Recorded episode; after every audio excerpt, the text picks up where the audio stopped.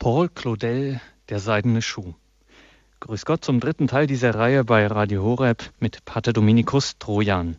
Mein Name ist Gregor Dornes. Ich freue mich, dass Sie auch heute wieder eingeschaltet haben, auch und ganz besonders, wenn Sie uns über Radio Maria in Österreich und Südtirol hören.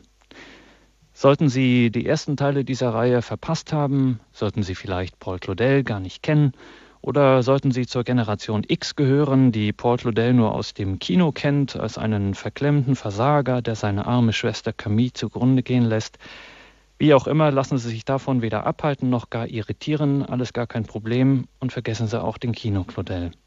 Bleiben Sie vielmehr hier bei uns, Ihnen werden die Ohren klackern, denn sowas haben Sie so bestimmt noch nie und wenn, dann ganz selten nur gehört.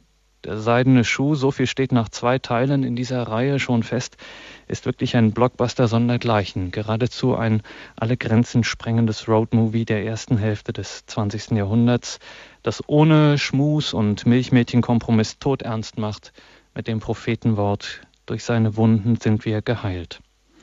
Pater Dominikus Trojan aus Heiligenkreuz in Österreich unterzieht Paul Claudels Klassiker und Schaffensgipfel Der seidene Schuh einer umfangreichen Analyse. Immerhin sind es vier Teile in dieser Reihe, müßig zu erwähnen, dass die auch noch viel zu wenig sind.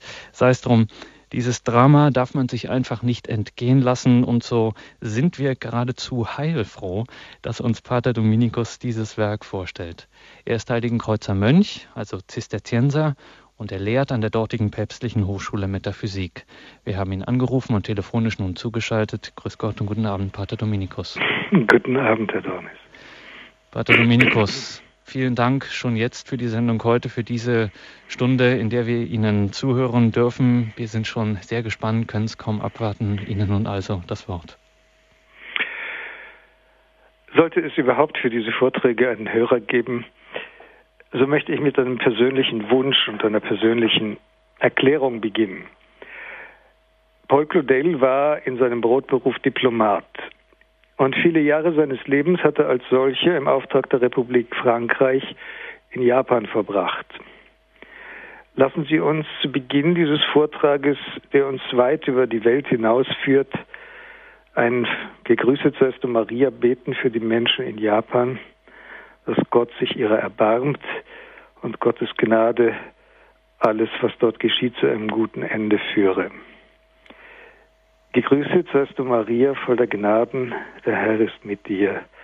Du bist gebenedeit unter den Frauen und gebenedeit ist die Frucht deines Leibes, Jesus.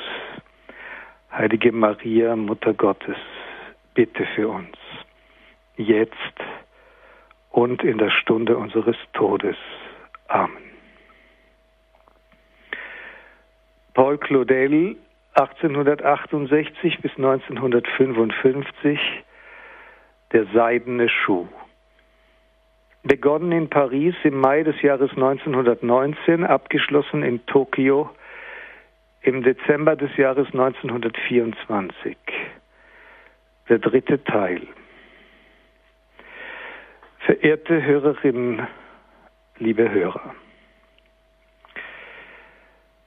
Für gewöhnlich wird es wohl so stehen, dass ein Schriftsteller sein Urteil über einen anderen Schriftsteller nicht gerade in einem seiner Werke aussprechen wird, schon gar nicht in einem solchen, das ihm mehr als andere zu Herzen geht und dieses Herz dem Leser aufschließt.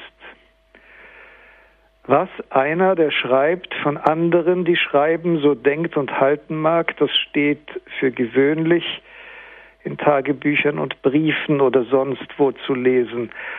Und es wird als Privates dem Raum des Privatesten eher anvertraut als dem Publikum, das eben bereits dem Begriffen nach ein öffentliches ist und das sich der Autor als ein möglichst zahlreiches wünscht. Wie jedoch alles, das sich für gewöhnlich an das Gewöhnliche hält und so dem Frieden der Zunft dient, dessen einer also in seinem Leben beruhigt und versichert sein kann, wird auch dies von der einen oder anderen Ungewöhnlichkeit karikiert und der Kontrat literaire diesbezüglich nicht so eisern befolgt, wie der Leser vermuten möchte. Zum Exempel dessen will ich hier von einer Passage sprechen, die dem Leser im legendären Tagebuch eines Landpfarrers von George Bernanos begegnet. Dort hat Bernanos, die Gräfin ist bereits gestorben und das Geheimnis längst entstanden, das den unglücklichen Landpfarrer für immer an deren Leben bindet, dem Pfarrer von Torcy vollkommen überflüssigerweise, wie es scheint, ein kritisches Wort zu Claudel in den Mund geschrieben, das zu der Hand wenig passt, von der Claudel annahm, dass sie ihm seitens seines Zunftkollegen entgegengestreckt werde. Aber das lag, ehrlicherweise gesagt, bereits zehn Jahre zurück. Ich kann nicht genug sagen, wie stolz und wie glücklich Ihre Sympathie mich macht. Aus vollem Herzen drücke ich diese Hand, die Sie mir entgegenstrecken.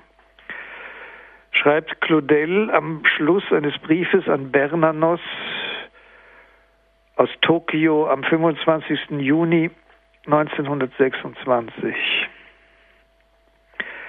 Es geht positiv um die angemessene Darstellung der Heiligkeit und negativ diesbezüglich um die ästhetische Kategorie des Erhabenen in der Literatur. Das Problem ist fundamental. Der alte Aristoteles hatte die Sprache ein für allemal in eine Position gebracht, von der aus sie in der Lage ist, den Aktivitäten der menschlichen Vernunft einen symbolischen Ausdruck zu verschaffen. Sprache fungiert als Darstellung, als dem akustischen Sinn vernehmliche Zeichnung dessen, was der menschlichen Vernunft widerfährt. Solches Widerfahren nennt Aristoteles Pathematon, und will damit sagen, dass das Treiben der Wirklichkeit sich als Eindruck im geistigen Reflex des Intellektes wiederfindet, eben als das, was diesem mit Blick auf jenes geschieht und das in ihm vorkommt, weil er von Anfang an der Intellekt nämlich zur Aufnahme dessen gemeint war. So tritt das geistige und rezeptive Vermögen der dem Menschen eigenen Intellektualität aus der Sinngleiche zu allem tatsächlichen Geschehen in die Differenz nur als ein solches, das die Zeit nimmt vom Handel und Wandel der Wirklichkeit und ebenso dem realen Baum eine geistige und intentionale Präsenz verleiht in sich selbst worin in der Form des Memorablen auch längst abgelaufenes in der Ordnung der Zeit noch immer aufgesucht und angetroffen werden kann. So wäre dann alles Erkennen immer ein Innewerden in der Form der Erinnerung und ebenso jetzt mit Claudel alles Werden aus der Erinnerung so geboren, dass die Formwelt der Sprache durch alle Kulturen dies beides emsig zusammenhält. Werden und Innewerden, Genomai und Gignosko. Das kann so gesagt werden, da der Sinn des Vergangenen dessen Quantum mit jedem Zucken der Uhr ein größeres wird, einzig darin sich zeigt, die Zukunft herbeizurufen und damit also aus der Vergegenwärtigung der antiquarischen Totalität des Vernunftinhaltes alles dem Menschen aufgetragene Werden und Bilden und Werkeln, was nichts anderes meint als den Sinn seiner Freiheit, im Erkennen beginnt, das als Innewerden verstanden wird. So schreibt Claudel 1904 zu Beginn der Abhandlung über das Mitsein mit der Welt und über sich selbst, dem zweiten Teil seines theoretischen Manifests Ars Poetica Mundi, Zitat, deuten wir diesen Sachverhalt so, dass jedes Ding, das sich in die Dauer einschreibt, gefordert wird durch die vorgängige Lage der seine ergänzende Bedingung darstellende Umwelt und dass es außerhalb seiner seinen Seinsgrund findet, der sich vervollkommnet, indem er es erzeugt. Ich bezeichne also im eigentlichen Sinn als Erkenntnis die Notwendigkeit, für alles und jedes Teil zu sein. Zunächst einmal. Dann aber zweitens diesen Teil selbst, die Freiheit des Menschen, ihn zu verwirklichen, seine Stellung in Bezug auf das ganze Selbst zu schaffen und drittens jene Weiterwirkung, die darin besteht, dass einer weiß, was er tut. Zitat Ende. Claudel ist in dieser Sache zum Aristoteliker durch Thomas von Aquin geworden, deren Summa Theologiae er ab 1895 konsequent zu lesen beginnt.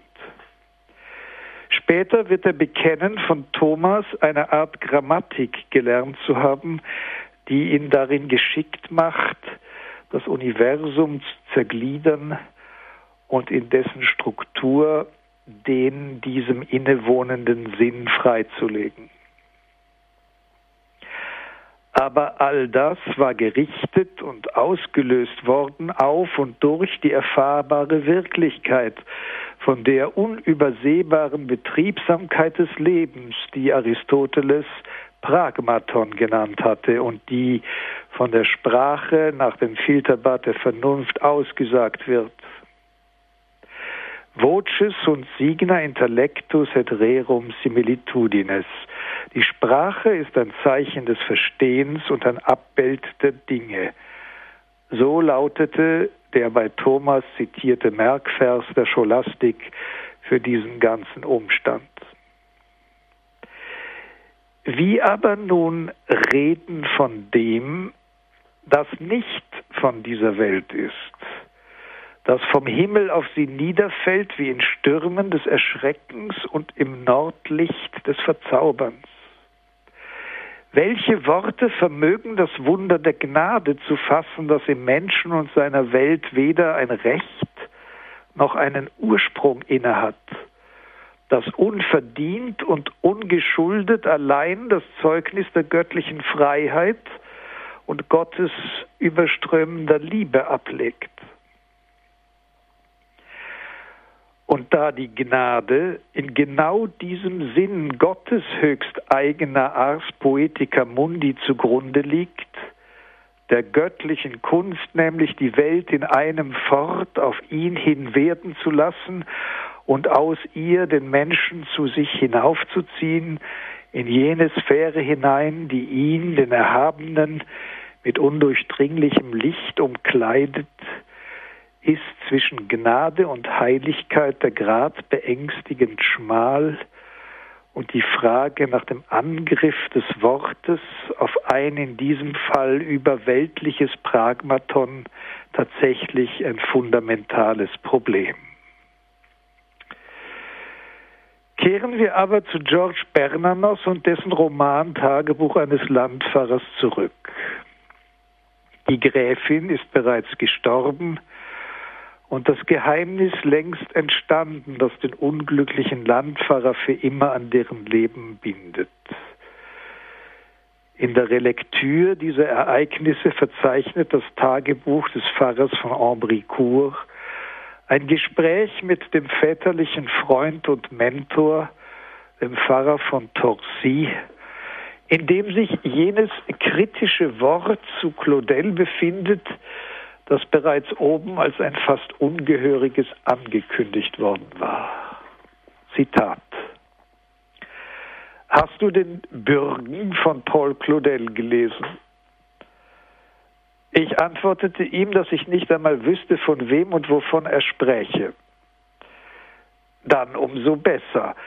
Dort handelt es sich um ein frommes Mädchen, das auf den Rat des Pfarrers von deiner Art hin ihr Wort bricht, einen alten Abtrünnigen heiratet und sich der Verzweiflung überlässt, und zwar alles unter dem Vorwand, den Papst vor dem Gefängnis zu bewahren, als ob seit dem heiligen Petrus der Platz des Papstes nicht eher im mamertinischen Kerker wäre, als in einem Palast, der von oben bis unten von den liederlichen Kerlen der Renaissancezeit ausgeschmückt ist, die ihre Lustknaben malten, wenn sie die Mutter Gottes darzustellen hatten.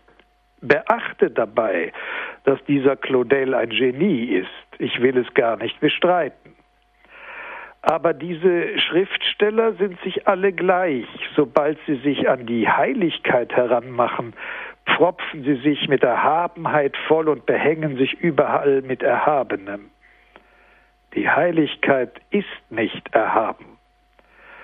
Und wenn ich der Heldin die Beichte abgenommen hätte, ich hätte ihr zunächst auferlegt ihren Vogelnamen, sie heißt nämlich Synje, gegen einen wahrhaft christlichen einzutauschen und dann ihr Wort einzulösen, denn schließlich hat man doch nur eines, und daran kann auch unser heiliger Vater, der Papst, nichts ändern. Zitat Ende. Die Heiligkeit ist nicht erhaben. Das ist nun ein Satz, der gerade darum erstaunt, da in der Ästhetik der Neuzeit seit dem 18. Jahrhundert die alte, bei Plato und Aristophanes ausführlich bedachte Vorstellung des Hypsos, einer Art enthusiastischer Überhöhung des Denkens, wie es in Platons Höhlengleichnis exemplarisch aus dem Reich der Schatten hervortritt ans Licht, derart vom Transzendentale des Schönen unterschieden wurde, dass daraus als dem Erhabenen und Sublimen eben ein agreeable Horror, ein gefälliger Schrecken effektuiert wird und dem Sublimen in psychologischer Hinsicht Entzücken, Delight, dem Schönen jedoch Genuss, Pleasure auf dem Fuß folgt. Und wenn Friedrich von Schiller einen Gegenstand dann erhaben nennt, wenn dieser, Zitat, ergötzt durch das höhere Vermögen der Vernunft, indem er durch das Niedere schmerzt, so liegt darin bereits das Tremendum und Faszinosum zum Grunde, das Rudolf Otto später zum Anzeichen des Göttlichen in psychologischer Hinsicht bestimmt hat. So könnte der Heilige sich gar nicht anders betragen als ein Erhabener, da er ganz und gar nichts weiter ist als eine Offenbarung der göttlichen Kraft, eben auch, wie es im Motto des seidenen Schuhs zur Sprache gebracht ist, auf den krummen Zeilen der menschlichen Natur gerade zu schreiben. Doch mag es sich damit so verhalten, dass Bernanos im Heiligen weniger den von der Gnade verklärten Menschen erwartet, als den vom Kreuz Christi geschlagenen und zu Boden gekämpften, den Gefallenen unter der Last des Erlösungsholzes, der zur Offenbarung der göttlichen Kraft wird, gerade in seiner Schwachheit und seiner Not, die er mit Christus im Garten von Gethsemane teilt. Und geradewegs von daher drängt sich dann die Frage auf, ob Claudel wirklich recht getroffen ist, wenn ihm ein paganes Verständnis der Heiligkeit tadelnd unterstellt wird, das um die einzige Quelle von Heil und Heiligkeit einen ästhetisch verantworteten weitläufigen Fluchtkreis beschreibt. In Wahrheit jedoch hält allein der den passenden Schlüssel zur inneren Logik des seidenen Schuhs in den Händen, der in dessen Zentrum um die Katharsis weiß, die dort im Horizont der Welt im Gesamten die Verhältnisse des menschlichen Lebens derart aufs Spiel setzt, dass noch einmal Wirrsal und Irrsal zum Anfang werden der Schöpfung, an deren Beschluss eben der Heilige steht. Zugleich aber ist Claudel, und dies wohl im Abstand zu Bernanos, dessen Heilige immer einsame sind unter den Menschen, ein Herold des Mitseins, was im Konkreten bedeutet, es trete im Tod die Gemeinschaft zusammen aus dem Heiligen, der Heiligen und Gott. Dabei steht die Heilige dem Heiligen als dienstbares Instrument der göttlichen Pläne entgegen, als der Haken der Angel, die, wie Claudel sagt, der Schutzengel zieht, damit sich im Tod der Anfang des Lebens ereigne nach Art einer Fruchtbarkeit, deren Wesen Schöpfung ist. So wäre denn hier der Tod des Todes wirksam verkündet und damit zugleich, wenn auch am Kreuz des Christus erwirkt, wirkmächtig bewiesen. In einem Brief vom 14. Juli 1914 an die Zeitung Le Figaro hat Claudel seine Auffassung von der Wirkung des Glaubens auf die dramatische Kunst in vier Punkten zusammengefasst. Zitat. Wenn jedoch die dramatische Kunst dank der einzigartigen Macht, die sie auf die Seelen ausübt, indem sie sie sozusagen in die Handlung einverleibt, nur von einem gewissen Nutzen für den Glauben zu sein vermag, so liefert dieser ihr dafür unschätzbare Vorteile, von denen ich einige hier aufzählen möchte. Der erste besteht darin, dass der Glaube jeden heutigen Menschen dazu zwingt, in einer wesensmäßig dramatischen Sphäre zu leben. Für die geringste seiner Handlungen Gegenstand einer unerbittlichen Kritik am Ende seiner Tage ebenso gerechten wie unbeschränkten Sanktionen ausgesetzt, lebt der Christ, wie der heilige Paulus sagt, Menschen und Engeln zum Schauspiel. Er steht ständig in der Arena, auf der Bühne. Für ihn ist das Leben nicht eine unzusammenhängende Aneinanderreihung von vagen, unvollendeten Gesten, sondern ein klar umschriebenes Drama, das einer Lösung, das einem Sinn entgegenstrebt. Der zweite Vorteil besteht darin, dass der Glaube in die Kunst ein Prinzip des Widerspruchs einführt.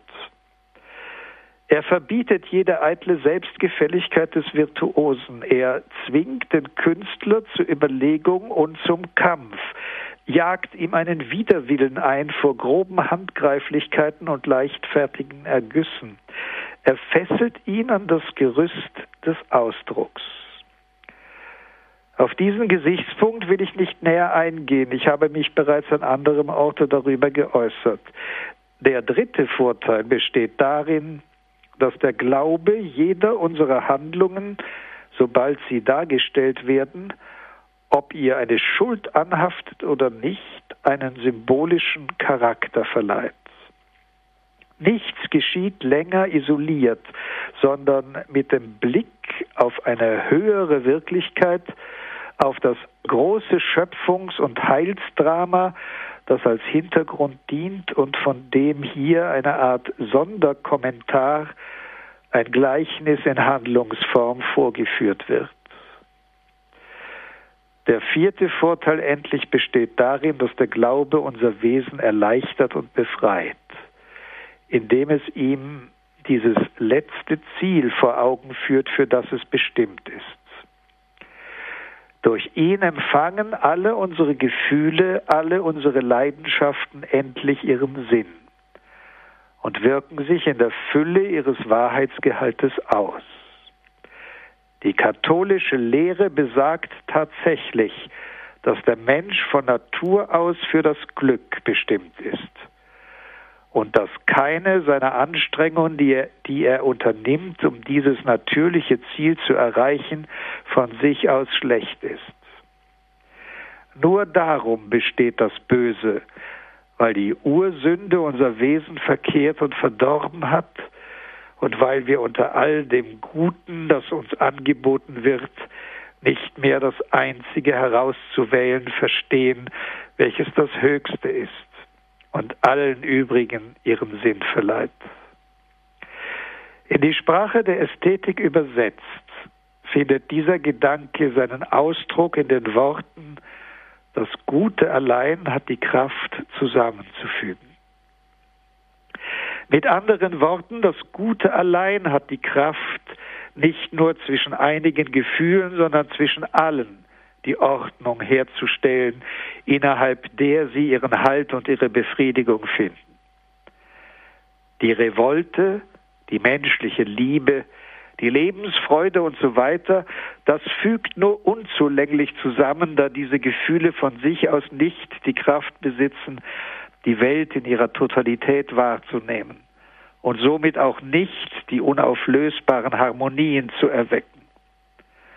Und darum ist mir die Lösung des Tristan-Dramas stets armselig, ja beinahe lächerlich vorgekommen. Trotz allem Zauber der Musik bleibe ich davor wie abgestoßen und gelangweilt stehen. Zitat Ende. Und einen Monat zuvor hatte Claudel an die Zeitung Tond geschrieben, Zitat, wir wissen, dass nicht wir es sind, um die es geht. Für das Ziel, das es zu erreichen gilt und für das jeder auf seine Weise Zeugnis ablegen soll, dafür sind wir geschaffen. In uns ruhen nicht träge Kräfte, mit denen zu paradieren und die aufzuzählen uns freistünde. Kräfte sind es, die wir betätigen müssen, in ihrer ganzen Fülle und darüber hinaus noch für einen Kampf, in dem die Niederlage mit mehr bezahlt wird als mit dem Tode. Gibt ein Läufer sich über seine Leistungsfähigkeit etwa dadurch Rechenschaft, dass er die Form seines Fußes, seines Knies, seines Schenkels betrachtet und seinen Brustumfang misst? Oder nicht vielmehr dadurch, dass er läuft? Ebenso bleiben uns alle unsere Fähigkeiten wie unbekannt. Und zu all unserem sonstigen vermeidbaren Verdruss stellt sich überdies der Eindruck des Nichts ein, der der Müßiggang auf dem Fuße folgt, wenn wir nicht das Kreuz umarmen wollen, das uns nach allen Seiten hin bis zum Äußersten spannt. Zitat Ende. Seine theoretische Weltgrammatik hatte Claudel in dem in verschiedenen Etappen zwischen 1900 und 1903 entstandenen Essay Ars Poetica Mundi ausgesprochen. Deren erster Teil von der Erkenntnis der Zeit schließt mit einer jener großen Paradoxien, die nur dem christogenen Menschen wirklich verständlich sein werden und von deren Geheimnis auch die dramatische Logik des seidenen Schuhs ganz und gar abhängt. Zitat. Ich brauche unter diese Zeilen keinen Strich zu ziehen. Die Rede soll ausmünden in, das Schweigen und in die wortlose Stille wo allein diese letzte Frage sich nicht lösen lässt. Was ist schließlich der Sinn? Der Sinn des Lebens, den wir die Zeit nennen. Jede Bewegung, haben wir gesagt, geht von einem Punkt aus und nicht zu einem Punkt hin. Von ihm geht die Fußspur aus. An ihn knüpft sich das ganze durch die Zeit hin abgelaufene Leben. Es ist die Seite, auf der der Bogen seinen Weg beginnt und vollendet. Die Zeit ist das Mittel, das allem, was sein wird, dargeboten ist, auf das es sei, um nicht mehr zu sein. Sie ist die Aufforderung zum Sterben. An jeden Satz, dass er sich auflöse in den vollen, erklärenden Akkord und das Wort der Anbetung vollziehe vor dem Ohr des abgründigen Schweigens. Zitat Ende. Nach dieser Etappe wollen wir uns bei etwas Musik von den Gedanken Claudels erholen.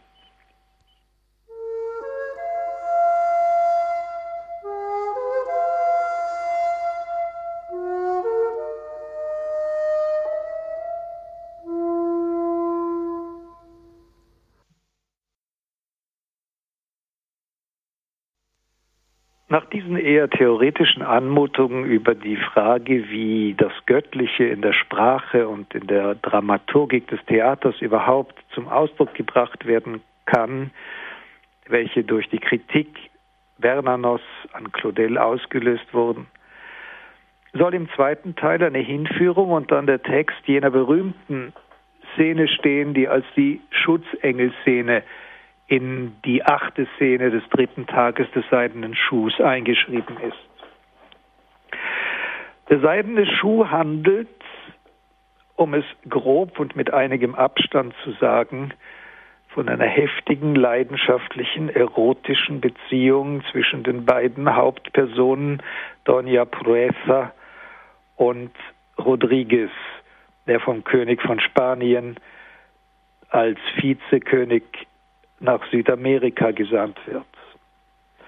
Im Verlaufe der Handlung wird sich zeigen, dass die erotische Beziehung zwischen beiden, die an Heftigkeit kaum übertroffen gedacht werden kann, ein geheimnisvolles Spinngewebe der Gnade webt um den seiner Welt so sicheren Helden. Doña Proessa ist in ihn und sein Fleisch eingefügt wie ein Angelhaken, an dessen Rute am Ende Gott zieht, um nicht ihn allein, sondern beide im Tod miteinander vermählend zu sich Gott heimzuführen. Diese Grundidee, in der auch Schuld und Sünde zum Teil dieses Planes werden, hat in Bernanos Leben ein Erlebnis zum Anlass. Wie zu Beginn gesagt, war Paul Claudel im Brotberuf Diplomat. Am Anfang seiner Laufbahn hielt er sich fast ausschließlich in Asien auf. Und so kehrte er im Jahre 1900 nach einer ausgedehnten Reise durch Palästina nach Frankreich zurück und verfasste den dritten Teil seiner Ars Poetica Mundi, die Entwicklung der Kirche. Dann zieht er sich nach Solem, die berühmte Benediktinerabtei, zurück und schreibt vielleicht als eine Art Testament den größten Teil seiner Ode Die Musen. Im September oder Oktober begibt er sich in das Benediktinerkloster Ligüsch, um auf letzte Fragen eine Antwort zu erhalten, die er selbst bereits zu ahnen glaubt. Die Antwort ist eindeutig, aber sie fällt nicht so aus, wie er erwartet hatte. Zitat aus den Tagebüchern.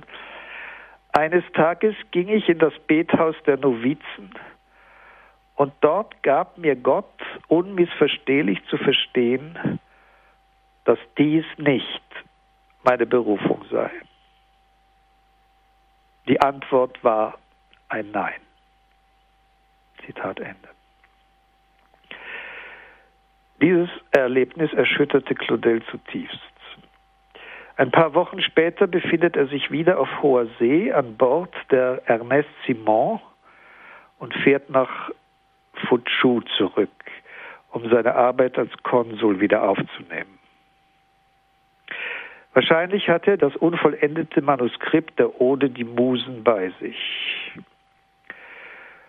Und auf eben dieser Fahrt, auf der Ernest Simon, geschieht ihm das, was zwischen Doña Puesa und Rodriguez der Pulsschlag der gesamten Dramatik des seidenen Schuhs sein wird. Er trifft eine verheiratete Frau und beide verfallen einander in leidenschaftlicher Liebe. Angekommen am Zielhafen verlässt die Frau das Schiff, er sieht sie nie wieder.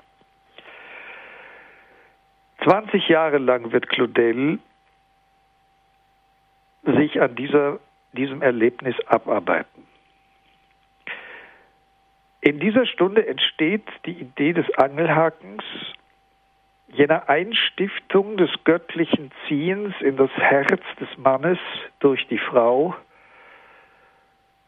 welche von da an der Sinn sind, ist.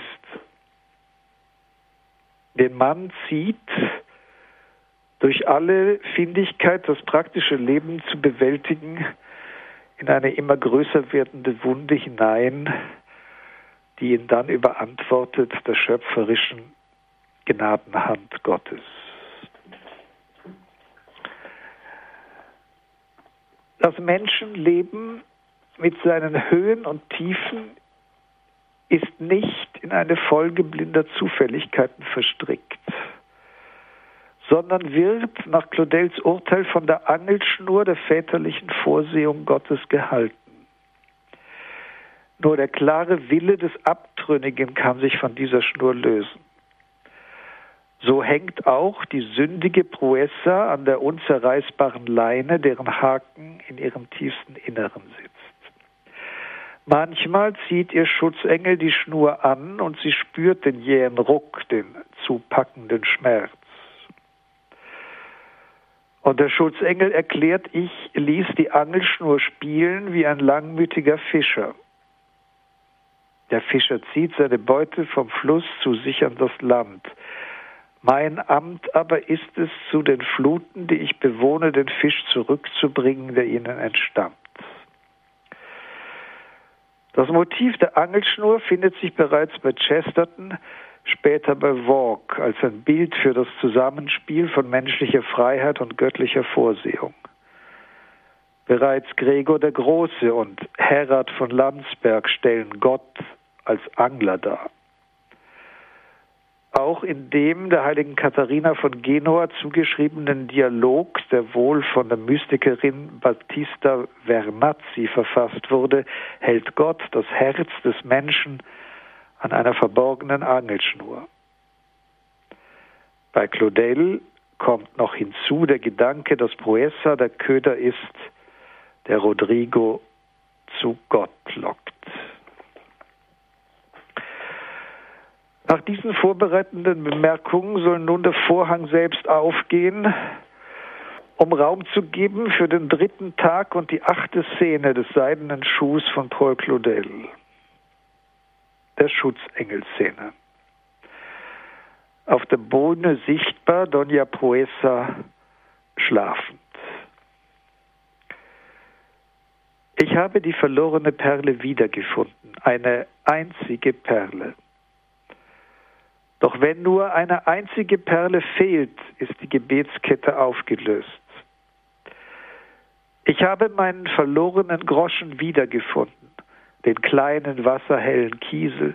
Ich halte ihn fest in meiner Hand, dies Tränenjuwel, diesen unwandelbaren Demant, dies unschätzbare Kleinod, das wiedergefundene Wasser diesen Tropfen Wasser, nach dem der reiche Prasser lechzte, am Finger des Lazarus und der das Hundertfache ist von allem.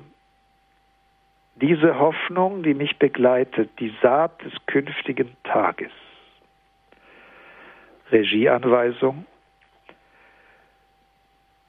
Auf dem Hintergrund erscheint erst verschwommen, dann in deutlicheren Umrissen bläulich das Bild der Erdkugel. Habe ich gesagt, dass ich den Tropfen Wasser halte? Ich selber bin in ihm enthalten.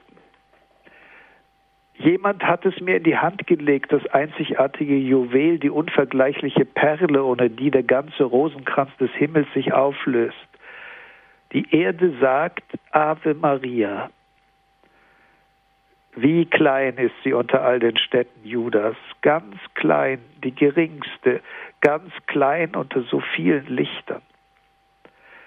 So klein, dass kein Auge ohne Hinweis Bethlehem finden könnte.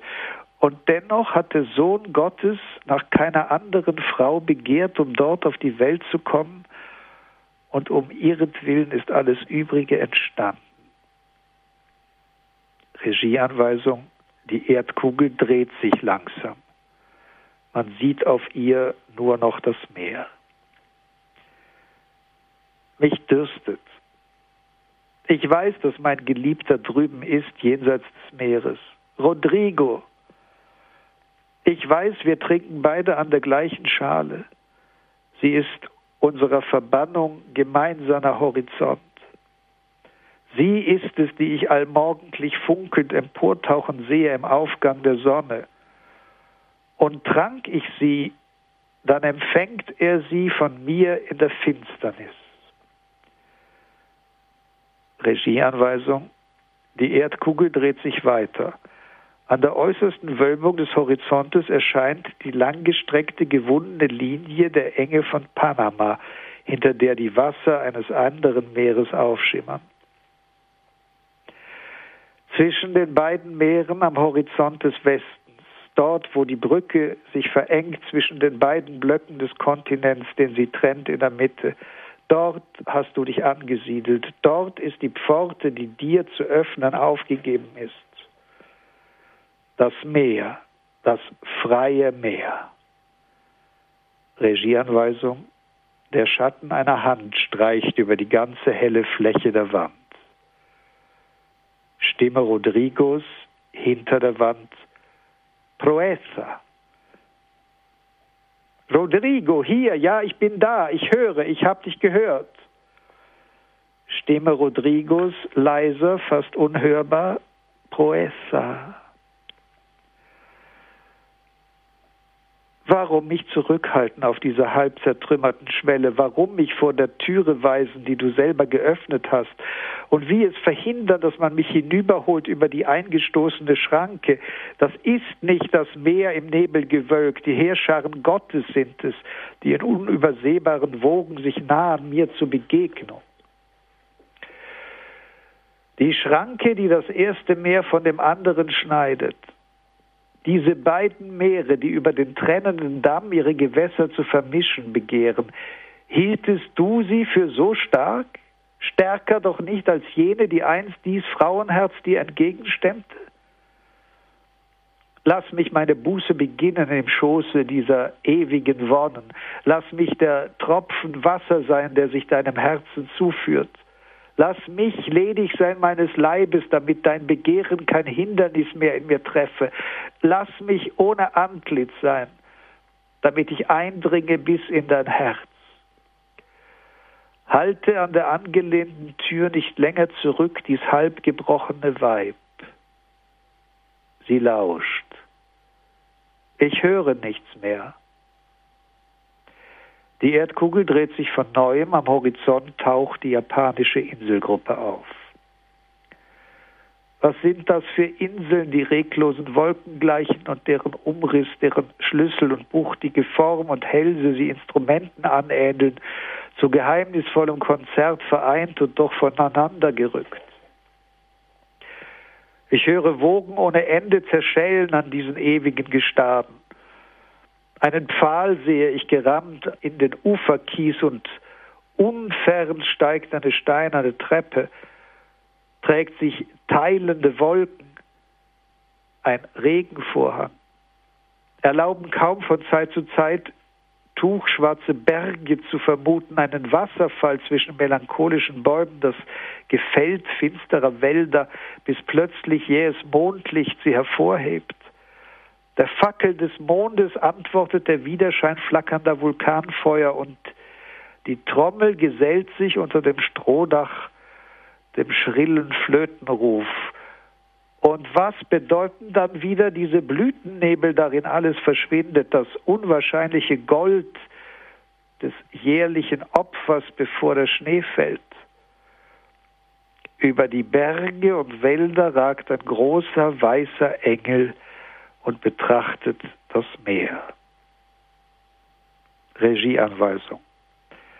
Die große japanische Insel belebt sich allmählich und nimmt die Gestalt eines jener finster gepanzerten Wächter an, wie sie in Nara zu sehen sind.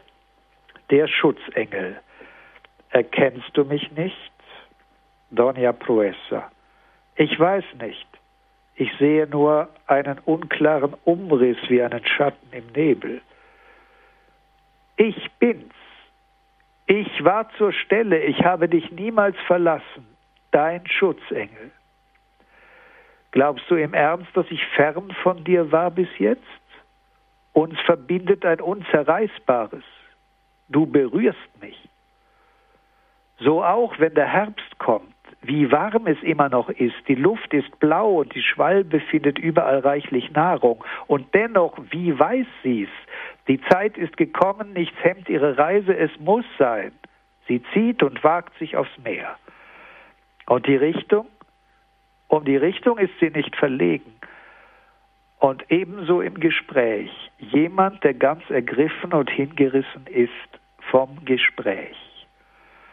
Wenn er irgendwo eine Geige hört oder nur zwei, dreimal nacheinander dieses Klopfen auf ein Stück Holz, nach und nach verstummt er. Er ist herausgerissen, ist anderswo, wie man sagt, er lauscht.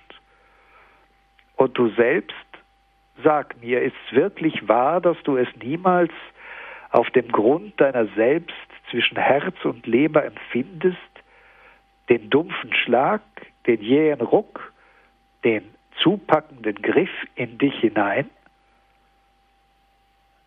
Nur zu gut kenne ich das.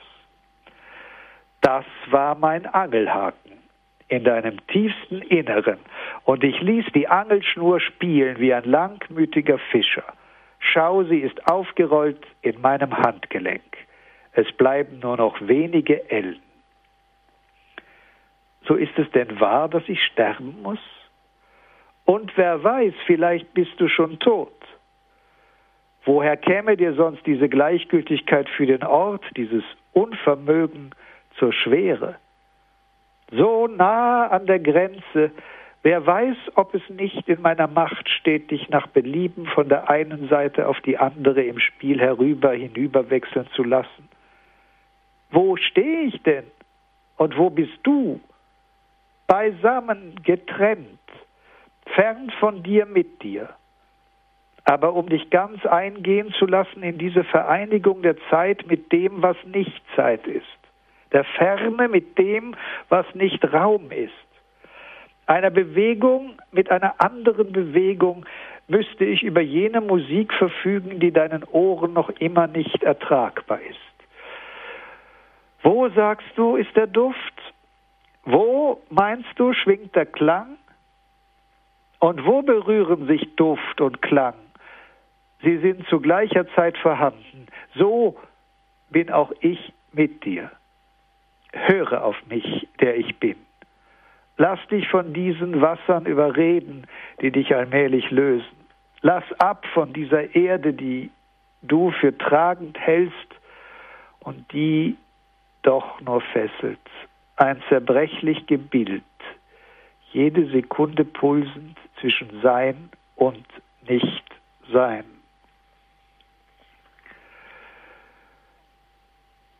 Rodrigo, ich bin dein. Oh, er vernimmt, er hält inne, er lauscht, da ist ein Schweigen. Da schwebt etwas durch die Palmenkronen, eine Seele vom Fegefeuer hebt sich zum Himmel empor, ein weites Gewölb steht reglos in der Höhe, eine Sonne leuchtet verschwommen über die zahlreichen Wogen und es ist wohl deutlich erkennbar, dass es nicht die Sonne des Tages ist, der Mond über Ozeanien. Und wiederum, wie ein gefangenes Tier von Bremsen gejagt, sehe ich ihn seinen rasenden Lauf zwischen zwei Mauern fortsetzen, seine bittere Wacht. Wird er niemals innehalten? Ach, welchen Pfad der Verzweiflung hat er bisher schon gestampft zwischen den beiden Mauern. Ich weiß es, Tag und Tag höre ich unablässig den Schritt. Bist du's zufrieden, dass er leidet? Halt ein, herzloser Fischer, reiß nicht so wild an der Schnur. Ja, ich bin es zufrieden, dass er für mich leidet. Glaubst du, dass er für dich geschaffen wurde und zur Welt kam? Ja, ja, ich glaube aus meinem tiefsten Herzen, dass er für mich geschaffen wurde und zur Welt kam. Bist du weit genug für eines Mannes Seele? Ja, ich bin weit genug für ihn. Und so antwortest du mir auf der Schwelle des Todes, Bruder, ach, man sollte dies arme Geschöpf rasch sterben lassen und nicht dulden, dass es länger so töricht bleibt. Wer hält dich ab davon, zu ihm zu gehen? Dieser Faden hält mich zurück.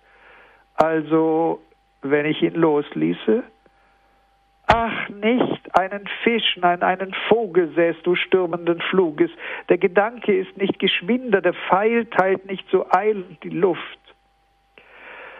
Als ich auf der anderen Seite des Meeres wäre, in seinen Armen die lachende, schluchzende Braut, ist dir denn nicht gelehrt worden, dass es das Herz ist, das gehorchen muss und nicht stumpf und gezwungen der Wille, durch ein Hindernis genötigt?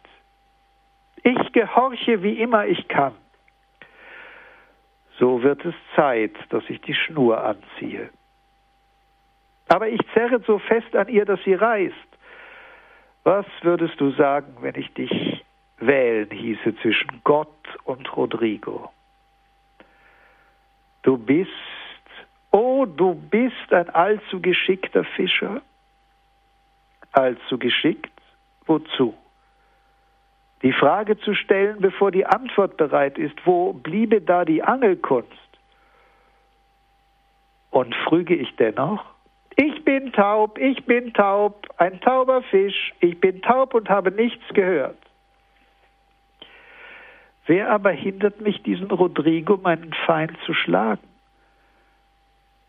Nicht nur die Angelrute verstehe ich zu handhaben, nein, auch den Dreizack. Und ich, ich will ihn in meinen Armen so sicher verbergen, dass du ihn nicht findest. Nur Leides tust du ihm an. Mir aber sagt er jede Nacht etwas anderes. Was sagt er denn? Das ist ein Geheimnis zwischen uns. Deine Träume genügen es zu enthüllen. Hagar bin ich in der Wüste. Ohne Hände, ohne Augen hat jemand bitterlich zu mir gefunden in der Wüste. Die Sehnsucht umarmt die Verzweiflung. Afrika über das Meer hin, hin vermählt sich mit Mexikos vergifteten Triften. Schwester, nun gilt es, Überfahrt zu erlernen nach glücklicheren Gestaden. Was meine Hand allnächtlich ihm schwört, in meiner Macht liegt es nicht, das zu verleugnen. So glaubt sich weiser der Fisch als der Fischer. Er sträubt sich und zappelt und weiß nicht, wie seine zuckenden Sprünge den alten freuen im schilfigen Hinterhalt. Der hält ihn sicher und lässt ihn nicht locker. Warum treibst du so grausames Spiel mit ihm? Und wenn du ihn doch nicht ans Ufer ziehst, warum schenkst du ihm dann nicht wieder die Freiheit? Und wie, wenn du nicht nur eine Beute für mich wärest, sondern ein Köder? Willst du durch mich Rodrigo fanden? Für diesen Übermütigen gab es kein anderes Mittel, ihm den Nächsten begreiflich zu machen und spürbar ins Fleisch zu bohren. Kein anderes Mittel, ihn die Bindung fühlen zu lassen, Notwendigkeit und Bedürfen. Den Höheren über ihm das Gesetz über ihm dieses andersartigen Wesens aus keinem anderen Grund als dem, dass es da ist. Wie denn? So war es doch gestattet? Diese Liebe der Geschöpfe eins zum anderen, so ist es denn wahr, dass Gott darob nicht eifersüchtig ist, der Mann in den Armen des Weibes? Wie wäre er eifersüchtig auf sein eigenes Werk? Und wie hätte er etwas erschaffen, das ihm nicht dient? Der Mann in den Armen des Weibes denkt nicht an Gott, vergiss ihn, während er bei ihm ist. Ist fern von Gott, wer einbezogen ist in das Geheimnis seiner Schöpfung? Wer abermals für einen kurzen Augenblick die Edenspforte betritt durch das Tor der Demütigung und des Todes? Ist Liebe außerhalb des Sakramentes nicht Sünde? sogar die Sünde. Auch die Sünde muss dienen. So war es gut, dass er mich liebte? Gut war es, dass du ihn Sehnsucht lehrtest. Sehnsucht nach einem Wahn, nach einem Schatten, der ihm auf ewig entflieht? Sehnsucht sehnt sich nach Sein. Der Wahn ist nicht Sein. Sehnsucht durch Wahn hin sehnt sich nach Sein durch Nichtsein hin. Ich danke Ihnen fürs Zuhören.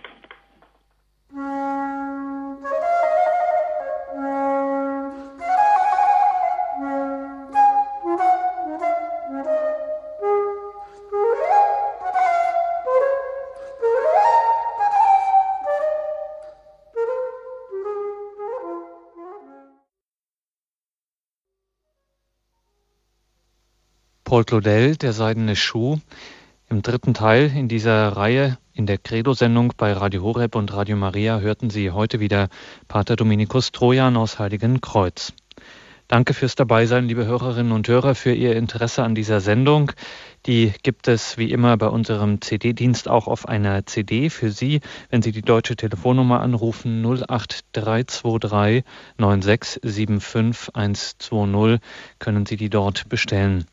Das Buch Der Seidene Schuh hat der Johannes Verlag Einsiedeln neu aufgelegt. Auf horeb.org finden Sie im Tagesprogramm neben der Sendung das sogenannte Infofeld ein Klick darauf und Sie haben alle genauen Angaben oder auch natürlich telefonisch beim Horeb Hörerservice. Beide Male erfahren Sie auch Details zum aktuellen Buch von Pater Dominikus Trojan. Das Buch heißt Der Antichrist-Legende oder Wirklichkeit und ist im St. Ulrich Verlag erschienen. Der Antichrist, Legende oder Wirklichkeit. Und wenn Sie sich auch diesen Termin schon mal vormerken möchten für den vierten Teil in dieser Reihe zum seidenen Schuh von Paul Claudel, das wird heute in zwei Wochen sein. Am 30. März hören Sie dann wieder Pater Dominikus Trojan. Vielen Dank, Pater Dominikus, vergelt's Gott für diese Sendung. Ob wir Sie zum Abschluss der Sendung um Ihr priesterliches Gebet bitten dürfen und darum für uns den Segen zu erbitten? Selbstverständlich. Adiutorium nostrum in nomine Domini. Qui feci celum et terram. Benedictio Dei omnipotentis Patris et Filii et Spiritus Sancti descendat super vos et mani et semper. Amen. Gute Nacht.